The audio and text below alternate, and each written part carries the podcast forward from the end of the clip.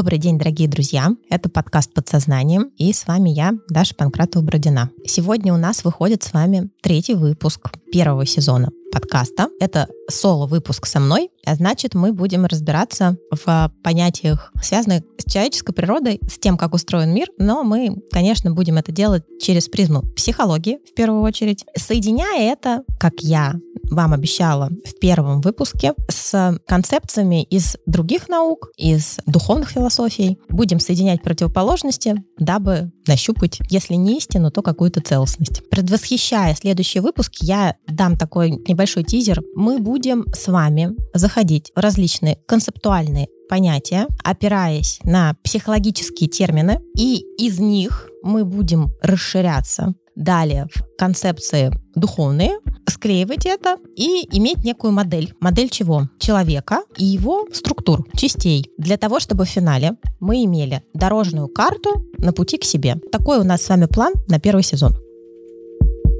И начнем мы это путешествие с такого понятия, которое известно, ну, если не всем, то многим, как эго. Такое слово, как эго, мы слышим очень часто в контексте психологии. Не менее часто, если мы будем слушать какие-то выступления духовных учителей, не знаю, послушайте какого-нибудь Оша, он все время говорит про эго. Или каких-то учителей индуйских традиций, буддийских традиций. Они используют этот термин. Также используют психологи. Но если вы вслушаетесь, вы заметите, что они используют его в крайне разных контекстах, поскольку наша с вами цель синтез синтез, мы попробуем это подсобрать. В помощь нам аналитическая психология — это направление, которое имела и имеет своей целью соединение западного мышления и восточных традиций, поэтому она с этим поможет. Итак, начнем с психологии. Что такое эго в контексте такой науки, как психологии или терапевтических методик, да, школ психологических? Это понятие ввел в психологический дискус всем известный Зигмунд Фрейд, отец-основатель психоанализа. И что он подразумевал под этим? Конечно, в различные этапы своей деятельности, как любой искатель и гений, он подразумевал под этим термином разное, но если мы как-то это соберем, он понимал под этим некую субстанцию в личности, которая находится, ну, скажем так, в ее центре но на нее влияют постоянно бессознательные силы или бессознательная часть этой личности, он называл это оно или ид, а также такая надстройка над, которую называл суперэго, и суперэго это, ну, знаете, как строгий судья, какие-то моральные принципы, ценности, долженствование, социальные нормы, рамки, рамки воспитания. Вот это все, оно давит сверху на эго, то есть снизу бессознательное, с его инстинктами, какими-то бессознательными конструкциями, которые не подвластны эго, а сверху мораль, правила и так далее. И эго — это вроде бы как будто бы личность, но такая зажатая в тисках. Вот так это понимал Фрейд. Далее, последователи Фрейда, создатели такого направления внутри психоанализа, как эго-психология, развили эту концепцию. Кто это были? Я вас буду отправлять некоторые первоисточники, дабы люди, кому интересно разбираться, могли к ним обратиться. Дочь Фрейда Анна Фрейд, создатель детского психоанализа, Маргарет Маллер и Эрик Эриксон. Вот это три такие основные фамилии, которые смотрели на психоанализ уже как на эго-психологию. В чем отличие? Для Фрейда главную роль играла всегда ид, бессознательное бессознательное. Эго у него была такая служанка этого бессознательного. А эти авторы, они смотрели на это иначе. Почему? Потому что свои исследования они базировали на изучении младенцев и детей, то есть детского психоанализа. И они исследовали, как дети развиваются. И внутри этого развития, как у них вырастает, собственно, эго. Это такой, знаете, получился гуманный подход. Гуманное слово гуманизм. То есть эго-психология, под ней лежат такие ценности, как ценность личности, человеколюбие, уникальность каждого человека, гуманный взгляд на сложности, перипетии его развития. В эго-психологии эго, ну, фактически становится центром личности. Эго — это и есть личность, еще это называют self, именно в эго-психологии. И это такой набор личностных характеристик, качеств, характерологических особенностей, на основе которых человек выражает себя в мире действует, строит отношения, живет, выражает все то, что мы наблюдаем, когда личность проявляется. И это, в принципе, такой интересный взгляд, но я, я лично его развивала бы дальше. Сейчас расскажу, куда. И далее я предлагаю посмотреть в сторону такого направления, как теория объектных отношений или британская школа психоанализа. Вот внутри нее Мелани Кляйн, мама, основательница этого направления, она вывела такой, знаете, важный элемент, как отношения ребенок-родитель. И на базе именно этих отношений она строила всю свою теорию. Внутри этого направления психоаналитики наблюдали непосредственно за поведением младенцев в отношениях с родителями. И уже из этого направления вытекает, ну, по большому счету, большой блок, на котором строится сейчас в основном вся психотерапевтическая практика. Ну, за исключением, может, каких-то подходов, которые туда не смотрят. Хотя даже подходы, которые говорят, что они туда не смотрят, но они все равно опираются на эти концепции. И эти концепции, у них есть различные названия, но давайте назовем это каким-то одним словом. Назовем так, это психотерапия характера. То есть на базе объектных отношений выстраивается модель некоторых характеров, типичных, типологических или архетипических, то есть свойственных для всех и справедливых для всех людей типов характеров. Как они образуются? Они образуются на базе стадии раннего развития. То есть идея состоит в следующем, что каждый маленький человек, каждый ребенок, рождаясь, он проходит 7 стадий одинаковых абсолютно для всех. Другой вопрос, что каждый ребенок, каждый человек проходит их, естественно, по-разному. Почему по-разному? Ну, потому что мы все разные. И возвращаясь к школе объектных отношений, именно там психоаналитики обнаружили, что есть некое взаимодействие между индивидом и его средой. И вот то, как индивид и среда взаимодействуют, вот именно это взаимодействие, оно будет закреплять тот или иной характер. Здесь я отойду немножко в сторону и добавлю такую интересную мысль. Есть взаимодействие между индивидуум с его изменчивыми, но некоторыми насущными потребностями, которые у этого индивида или человека, младенца, ребенка есть и есть изменяющаяся способность среды их удовлетворить. То есть родители, заботящихся фигур, мира в конце концов. Ничего не статично, все меняется. При этом у среды есть какая-то своя внутренняя жизнь, конституция, особенности, особенности мира, особенность среды, особенность психологической жизни родителей, их судьбы, их генетики и особенности самого человека генетические особенности ребенка, его какие-то уже заложенные внутренние качества, особенности его темперамента. И вот это все сталкивается, образуя между собой буквально некую физическую реакцию. И вот здесь, знаете как, пазл сложился или нет? Если он не сложился, то есть, например, темперамент ребенка требует одного, а родители не потому, что они плохие, а просто потому, что они другие. Они ему предлагают какую-то заботу, которая этому ребенку, ну, идеально не подходит. Это его, есть такое слово психология, как фрустрация, то есть неудобство, что-то, под что тебе придется подстроиться, адаптироваться. Это его фрустрирует, и он вынужден адаптироваться. И вот эта адаптация такая, некомфортная, дискомфортная еще в первые годы жизни, когда нет никакого опыта, когда нет ну, какого-то устойчивого базиса психологического, и дает эти травмы развития. То есть это не значит, что родитель какой-то плохой, это значит, что какая-то ужасная травма. Это значит, что вот в природе так устроено. И все мы проходим эти семь стадий, и все мы где-то, в зависимости от наших особенностей и особенностей среды и сложения этих двух элементов, получаем травму развития, а травма развития — это есть фиксация на какой-то из этих стадий. И каждая из этих семи стадий, но она называется определенным образом, носит название характера. И вот смотрите, вот ведь интересно, в эпоху, в которой наиболее фундаментальная наука, то есть физика, именно физика описывает то, как устроена природа, мир, в нашу эпоху физика дошла до того, что она начала изучать мир элементарных частиц, и вот физика элементарных частиц объясняет, что материя по своей сути есть продукт взаимодействия, судя по всему, мы с вами готовы понимать и ощущать свою личность и личностную особенность как результат отношений. Это очень важно. Смотрите, наша личность в контексте взгляда психоаналитического на это как на эго, эго-личность, это результат взаимоотношений. Внутри этого есть некие семь стадий, семь характеров. И вот у нас закрепляется какой-то характер. И что это? Это вырастает из травмы. Если это вырастает из травмы, это какие-то защиты, какие-то адаптации. То есть, по сути, эго становится набором защит. Смотрите, не просто личностью, не набором качеств. Это тоже. Но эго формируется именно когда мы вступаем в взаимоотношения со средой, и мы не можем войти в резонанс. Да? Давайте так. Как я уже сказала, все абсолютно это проходят. Есть семь универсальных стадий. И, судя по всему, это эволюционный механизм, который почему-то природа придумала для того, чтобы мы все это проживали.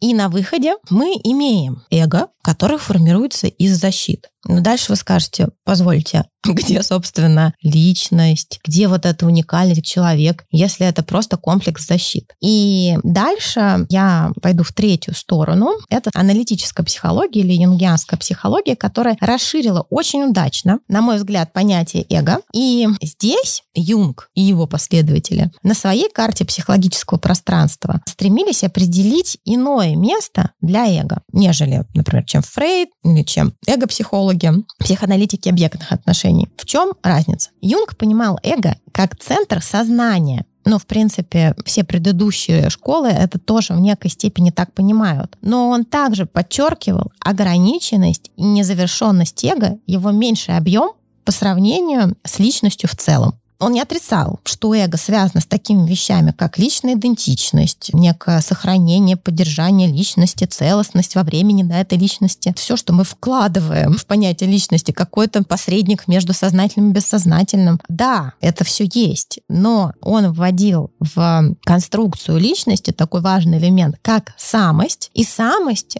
в аналитической психологии, юнгианской психологии, она кардинально отличается от того, что понимается под self или самостью в эго-психологии. Там, по большому счету, самость и self — это личность как центральный элемент эго проявленный. А в юнгианской психологии самость — это то, что выше эго, то, что больше эго, то, что имеет абсолютно метафизическую природу. Тут, знаете, такую сноску дам. Если мы уже начинаем синтезировать, в духовных традициях обычно это называют высшее я. Юнг это никогда не так не писал, что вот самость это высшее я. Но читая Юнга и читая духовные традиции, в общем, видишь эту взаимосвязь, что это об одном и том же. То есть это некий высший порядок личности, который связан с чем-то большим, чем просто одна личность в пространстве. Юнг, описывая самость, он говорил про некую божественную природу внутри каждой личности, что это коллективная часть сознания, дух, что угодно, частичка Бога. Каждый понимает это по-своему. Он просто говорил про некую связь с коллективным, трансцендентным. Трансцендентное — это психологический термин, в простонародье — это божественное. И это есть самость. Про самость мы сегодня говорить не будем. Мы посвятим этому отдельный выпуск. Я думаю, не один, наверное, два точно, потому что эта тема широкая. Мы вернемся к эго. И есть эго, есть самость. И вот есть эта субстанция, самость, которая является направляющим таким принципом всей личности. Здесь еще можно провести такую аналогию, как душа. Вот когда вы говорите, моя душа просит, моя душа хочет, моя душа что-то хочет выразить. Когда вы начинаете перебирать ценности, в общем, обращаться к чему-то сердечному внутри себя. Вот это и есть самость. И отношение самости к эго можно определить как двигатель и движимое, где двигатель — самость, а движимое — эго. Продолжая нашу идею с вами синтеза, я попробую провести такую аналогию, как, вот смотрите, в психологии самость и эго, двигатель и движимое. В духовных традициях очень часто говорят про сердце и ум. Ну, например, буддисты. Они вечно говорят сердце, ум. Но человеку западному иногда непонятно. Ну, есть у меня сердце, да, ну, есть у меня ум, ну, мозги есть, ну, есть что-то вот в груди, иногда вот колят. А объясните, да, как применить-то, да, куда посмотреть? Вот, собственно, Юнг, он хорошую идею заложил в свое направление, потому что он воспринимал аналитическую психологию как реакцию, именно реакцию, коллективную реакцию услышьте, коллективного бессознательного. То есть, по большому счету, реакцию западного мира, западных людей на сверхрациональный и сверхсознательный подход, который изолирует человека от его естественного мира, включая его собственную природу, и таким образом ограничивает его. С одной стороны. С другой стороны, он считал аналитическую психологию таким переводчиком с чего-то образного, непонятного, ну, например, языков сновидений, символов, на язык сознательного. А также он считал, что она может помочь перевести восточную философию на понятный западному человеку язык. И вот мы тут с вами попробуем то же самое сделать. Вот это сердце и ум — это как самость и эго. Это прямая аналогия, на мой вкус я не помню, кто, какой-то из восточных мыслителей, он сказал, что в уме нет ничего плохого. Ум — это прекрасная функция, если ты используешь ее по назначению и не идешь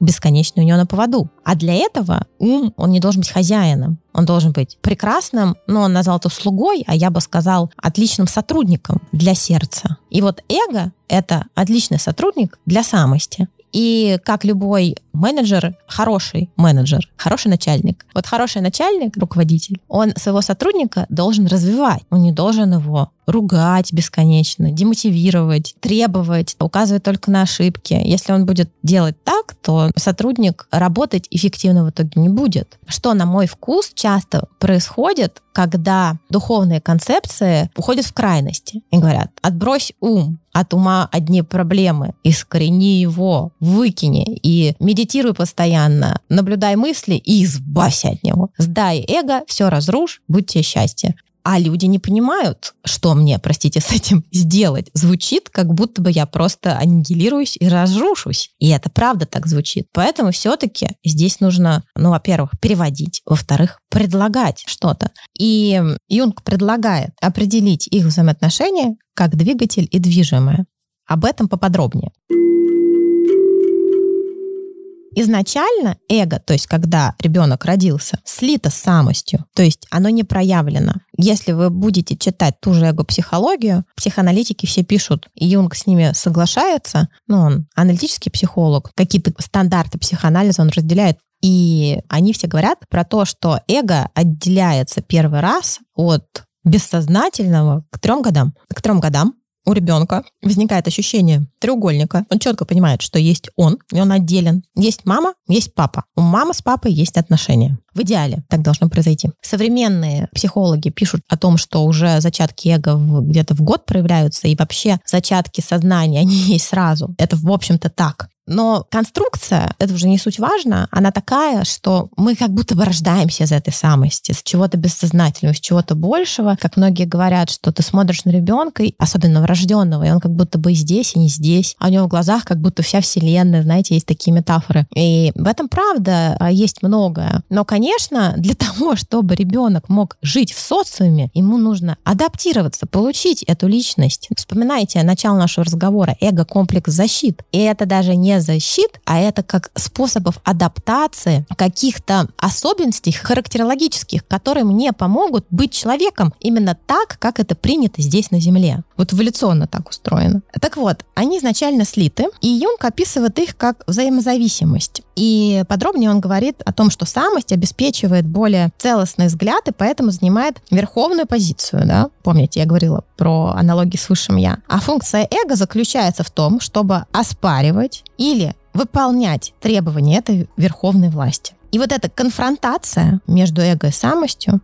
была определена Юнгом как характеристика второй половины жизни – Здесь немножечко сделаю отступление. В аналитической психологии одна из основных идей заключается в том, что вся жизнь у нас делится на две половины. Первая — это некая социальная жизнь, когда мы растем, вырастаем, приобретаем то самое эго, усиливаем это эго и доходим, знаете, до какой-то верхней планки развития эго. Но тут про возраста говорить, знаете, как так, что вот именно в этом возрасте больше никак, так не скажешь, но в принципе периоды назвать можно. Переключение во вторую половину жизни происходит где-то обычно с 35 до 42. В этот период времени возрастной у людей возникает такое ощущение, что окей, я вырос, в каком-то смысле даже что-то о себе понял, какие-то деньги заработал, профессию освоил, может быть, уже даже не одну, семью сложил, дети есть или нет ну, какие-то я выборы в эту сторону сделал. Окей, а что дальше? А в чем смысл? А куда я иду? А кто я вообще? А зачем я? И все вот эти экзистенциальные вопросы. Каждый это разрешает по-своему. Есть такие варианты, когда, ну знаете, собирательный образ, пример. Мужчины, которые в 40 лет вдруг бросаются к 20-летним девочкам, начинает э, гулять по клубам, барам или ездить с какими-то молодыми любовницами в путешествие. Но вот на самом деле в глубине своей он ищет самость. И ему бы посмотреть внутрь, а не искать это во внешней жизни, пойти, например, к психотерапевту и позадаваться там вопросами, а вообще я-то кто к своим 40 годам, и он обязательно обнаружит то, что у него глубоко внутри это не соответствует с реальностью, и это нормально, потому что есть вторая половина жизни, которая начинается, ну вот где-то, да, с этого возраста, и она бессрочна. Ну, знаете, вот дальше кто во что гораздо. Ну, хотите до 100 лет, хотите до 80. И вся вторая половина жизни она посвящена установлению взаимоотношений между эго и самостью. Эта конфронтация должна стать сотрудничеством. И помните, мы с вами уже говорили про то, что есть некие образы нашей внутренней жизни, например, образы сновидений, фантазий, коллективные символические образы. И Юнг, он настаивал на том, что непосредственно они использоваться не могут. Ну, то есть, буквально вы не можете говорить, вот мне приснилось то-то, то-то, значит, я вот такой, или мне нужно делать это. Нет, это все надо перевести с э, бессознательного на русский. И все эти образы, они являются своего рода сырьем, необработанным материалом, источником символов, которые еще нужно перевести на язык сознания и интегрировать с помощью эго, друзья. И вот это его основная созидательная функция. Оно интегрирует, оно переводит, знаете, как шаттл такой, который летает к чему-то большему, трансцендентному внутри нас, который есть в каждом из нас, приносит это на Землю и интегрирует. Вспоминайте первый выпуск против противоположности, материальные и духовные. Мы все живем в этом. Чем раньше мы придем к пониманию этого, тем нам будет проще. У нас идут внутренние конфликты, вот эти бесконечные мучения. Надо просто принять, что существует и это, и то. И нет чего-то плохого, неправильного. Все нужно. И самость нужна, и эго нужно. И вот эго это приносит, интегрирует. И, по сути, роль эго заключается в том, чтобы, смотрите, разделить противоположности, противостоять их напряжению, позволить им разрешиться и в конечном итоге защитить то, что появляется, то, что рождается, что будет расширять и усиливать прежние ограничения эго, то есть его. Одним словом, мы постоянно должны видеть что-то новое, мы постоянно должны видеть, что в нашей бессознательной жизни есть много каких-то элементов, частей. Мы еще об этом будем говорить. Здесь, конечно, нужно очень много, долго говорить про что такое тень, как с ней работать и так далее. Но вот эти какие-то аспекты нам невидимые, мы должны их взять внутрь сознания, как-то с ним подружиться, интегрировать и тем самым расшириться, расширить свое сознание. Все говорят о расширении сознания, расширении сознания. А как его расширить-то? За счет того, чтобы сходить в свое же бессознательное, а может быть даже коллективное, но это уже другой этап, для начала в свое. Взять оттуда неопознанное или вытесненное, подружиться с этим и стать на это шире. А вот эту функцию эго и выполняет. И давайте сейчас мы все с вами попробуем подсобрать. Получается, что у нас есть личность. Эта личность, она тоже дуальна, как все в мире. Есть какой-то ее высший трансцендентный элемент. Душа, связь с прекрасным, с божественным, высший разум, ваш внутренний, интуиция. Как вам нравится? Но поскольку мы живем в социальном мире, на Земле, это все нужно перевести на земной язык. И для этого нам с вами необходимо эго. Опять же, во многих духовных традициях говорят, сдай эго, как будто его надо разрушить. В принципе, они не предлагают его разрушить, если глубоко это изучать. Они предлагают не цепляться, не держаться, не бороться, отпустить и более творчески, что ли, креативно, с любовью жить эту жизнь. Это не значит, что нужно взять и отбросить все какие-то социальные роли. Нет, они должны быть. Более того, смотрите, возвращаясь к первой второй половине жизни. Здесь важный момент, который нужно обязательно обозначить. Ко мне порою обращаются совсем молодые люди, 20, там, 22, 25 лет, и говорят, вот я хочу все смыслы понять, духовной жизнью максимально заниматься и, э, используя язык этого выпуска, полностью пойти в сторону самости, все эти эго-концепции отбросить, все это все равно лишнее, ненужное, вот туда. Так не работает. Не просто так. Эволюция устроила таким образом, что у нас есть первая половина жизни и вторая. Это нужно именно для этого сотрудничества, друзья. Весь смысл в сотрудничестве, в балансе, в интеграции противоположностей, а не в отрицании какой-то из сторон. И поэтому первая половина жизни, ну давайте так, ну где-то до 35 42, как мы говорили. Чувствуете сами, да? Где у вас это переключение случается? Может, у кого-то еще раньше, но, честно говоря, все, что я наблюдаю, это либо люди какой-то особенной судьбы, либо это все-таки какие-то переключения на новый этап развития вот этого эго. Да? Ну вот где-то 35, 36, да, это такой пик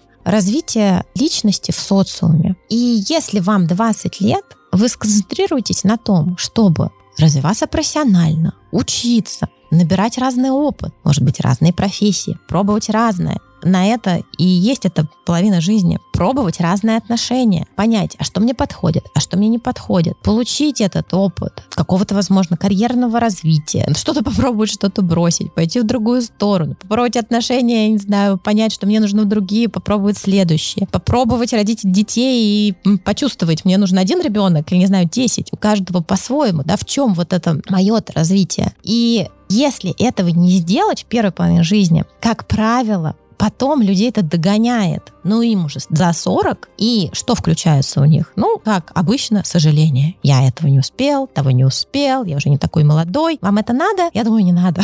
Поэтому, знаете, как есть время разбрасывать камни, есть их собирать. И это прекрасно. Выполняем свои социальные роли, пробуем разное, не боимся этого и понимаем, что это нормально. Никто не забирает у вас вашу духовную жизнь. Ради бога, практикуйте, путешествуйте, ищите учителей. Если вы этому открыты, всегда придет то, что вам нужно и в то время, когда нужно. Более того, на своем опыте, опыте своих коллег и своих учителей я вижу, что этот мир настолько гармонично устроен, настолько все приходит тогда, когда тебе нужно, и это, знаете, как кнопочки. Тебя включили 18 лет, потом еще что-то включили 24, потом еще что-то включили 30, потом пришло время и в тебе что-то включили в 36, но то, что в тебе включили в 36, ну не включат в 20, тебе это не надо, потому что там нужно сделать другое. Это нормально, знаете, тут можно применить такую метафору разных слоев, как капусты. Вот ты открываешь один, под ним еще один, потом еще один. Но ты не можешь сразу в середину залезть, и тебе это не нужно. А потом начинается вторая половина жизни, и вот здесь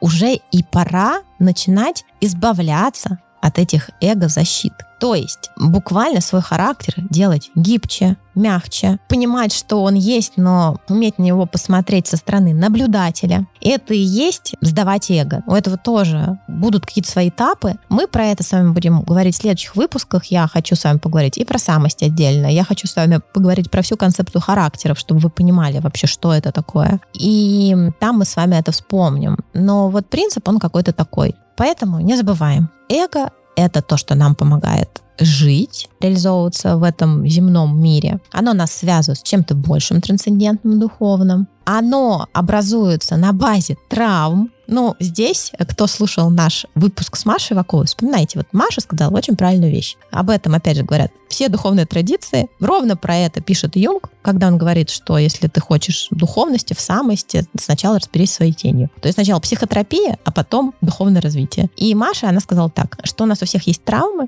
и сначала их нужно исцелить, а вот потом, когда ты себя понял, себя исцелил, прожил какой-то непрожитый опыт, вот после ты уже можешь реально задаваться вопросами, а как устроен мир, а что такое Вселенная, а что там Бог, а как это? Не в смысле задаваться, просто потому что все задаются, а задаваться из сердца, из души и ну, вот реально что-то понять и прочувствовать. И исцеление травм — это не что иное, как отпускание вот этих эго-защит, ослабление этого эго и в какой-то степени его сдача. И движение к некому своему «я» широкому, назовем это так.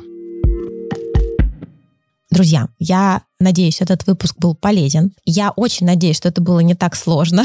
Мне хотелось, я своей целью ставила на этот выпуск путешествие по концепциям, соединение разного. Вот мы с вами как будто ткем какое-то одеяло, вот одно, второе, все это собираем, нанизываем. В этом выпуске мы что-то собрали, мы продолжим собирать следующих, и все это сложится мозаикой, синтезом в конце первого сезона, такой картой устройства человека. А во втором мы подумаем, что с этим всем делать. Я вас благодарю за ваше внимание. Также я от всего сердца благодарю вас за ваши отзывы, за ваши звездочки на площадках после прослушивания этого подкаста. Мы делаем этот подкаст действительно от сердца и от души. Нам хочется делиться. Мы делаем это исключительно в своем ресурсе. Поэтому нам очень важны ваши искренние отзывы, ваш искренний фидбэк и ваша поддержка. От всего сердца благодарю вас за это. Следующий выпуск будет опять с очень интересным гостем. Дождитесь.